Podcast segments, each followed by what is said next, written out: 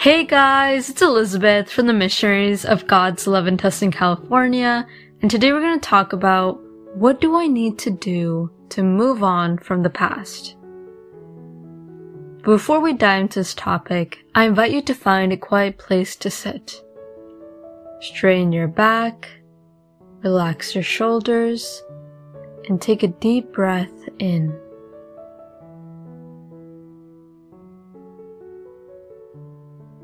Invite the Holy Spirit to come to you. Holy Spirit, please descend upon to me and fill me with your presence, even if I do not deserve it. Please guide me throughout my day and guide me to think, feel, and act the way you want me to. And please, Lord, help me to be more obedient to your will and help me to be a better Christian and to love you more and more every day. Thank you.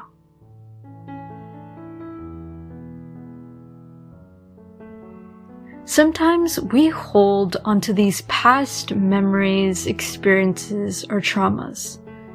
Some people may really hold on to what other people have done to them. Like they might be like, oh, I remember that you did that to me once. Like you stole the toy that I loved so much when I was a kid, and I'm just never gonna forgive you for that. And sometimes people may actually say things like that, but sometimes they don't, but they say it through their actions. And so people sometimes hold onto these grudges and they just don't want to let them go. They don't want to forgive people for what they have done to them, and they don't want to move on from the past. They're just stuck there. And unfortunately, both these scenarios causes people to have sadness, pain, agony, and it just creates chains that doesn't allow them to live in the present and in peace. So what should we do? Should we hold on to those grudges? Should we just never forgive people? Should we just remain stuck in the past? Well, Ephesians 4 verses 31 through 32 reads, Get rid of all bitterness, rage and anger, brawling and slander along with every form of malice. Be kind and compassionate to one another, forgiving each other, just as in Christ God forgave you. So really the answer is no. We shouldn't hold onto those past memories, experiences, or traumas. And especially we shouldn't hold back in forgiving other people. Here it invites us to not have that bitterness, that rage, that anger, those nasty feelings of brawling and slander. But instead, it invites us to be kind to one another, to be compassionate to one another, to forgive each other but some of us might be like, but why should I forgive them? I don't want to forgive them. But here, the Bible verse clearly says that we need to forgive other people because that is what God does to us. He forgives us despite of the countless mistakes we make, despite of the sins we commit time and time again. But as long as we are sorry, God does forgive us. And as a good father, as a good model, he invites us, his children, people who truly follow God, to follow his model and his example. But in order for us to move on from our past, we need to become a part of God's body a true disciple of Christ. Or else we're gonna really struggle to do this. Because honestly, just on our own, we aren't really able to do that because we're just so human that sometimes our flaws or our emotions or our thoughts really get the best of us. They overpower us.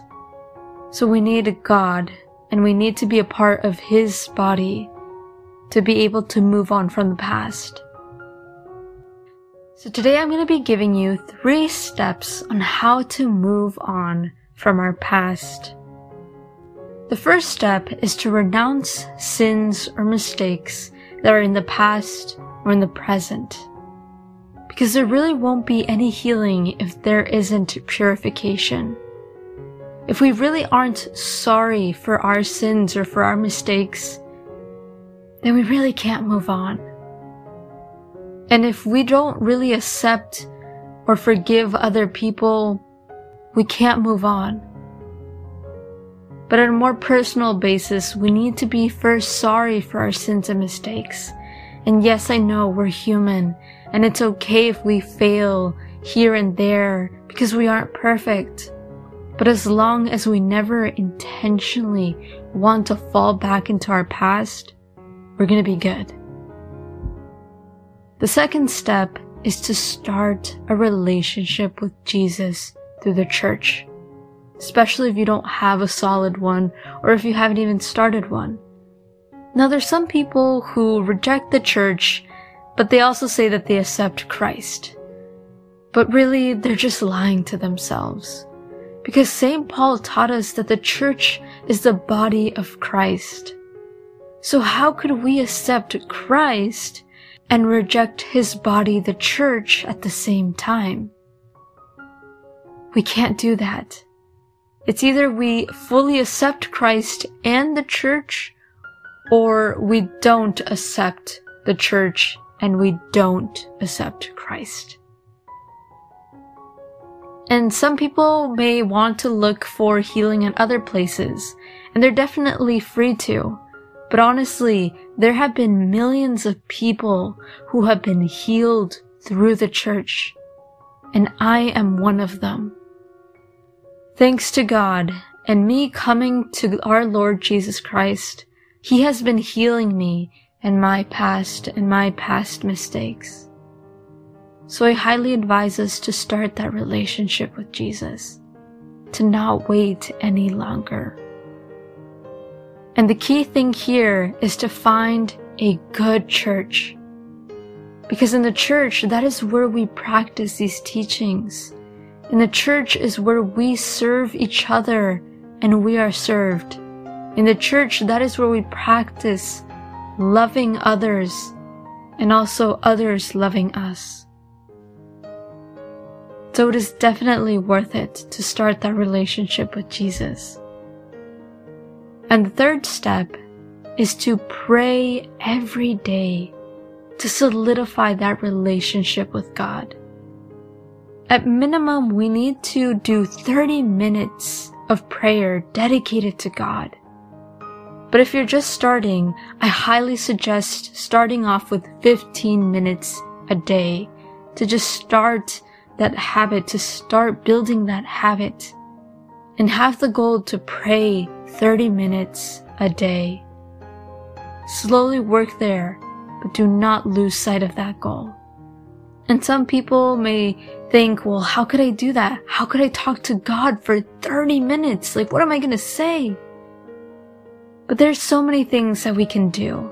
For example, you can listen to our spiritual classes found in Missionaries of God's Love in YouTube, podcasts, Instagram, where we give a 10 minute class, even shorter sometimes, but also even longer classes, like 30 minutes as we record our masses and also we upload courses in Spanish, which are about an hour long.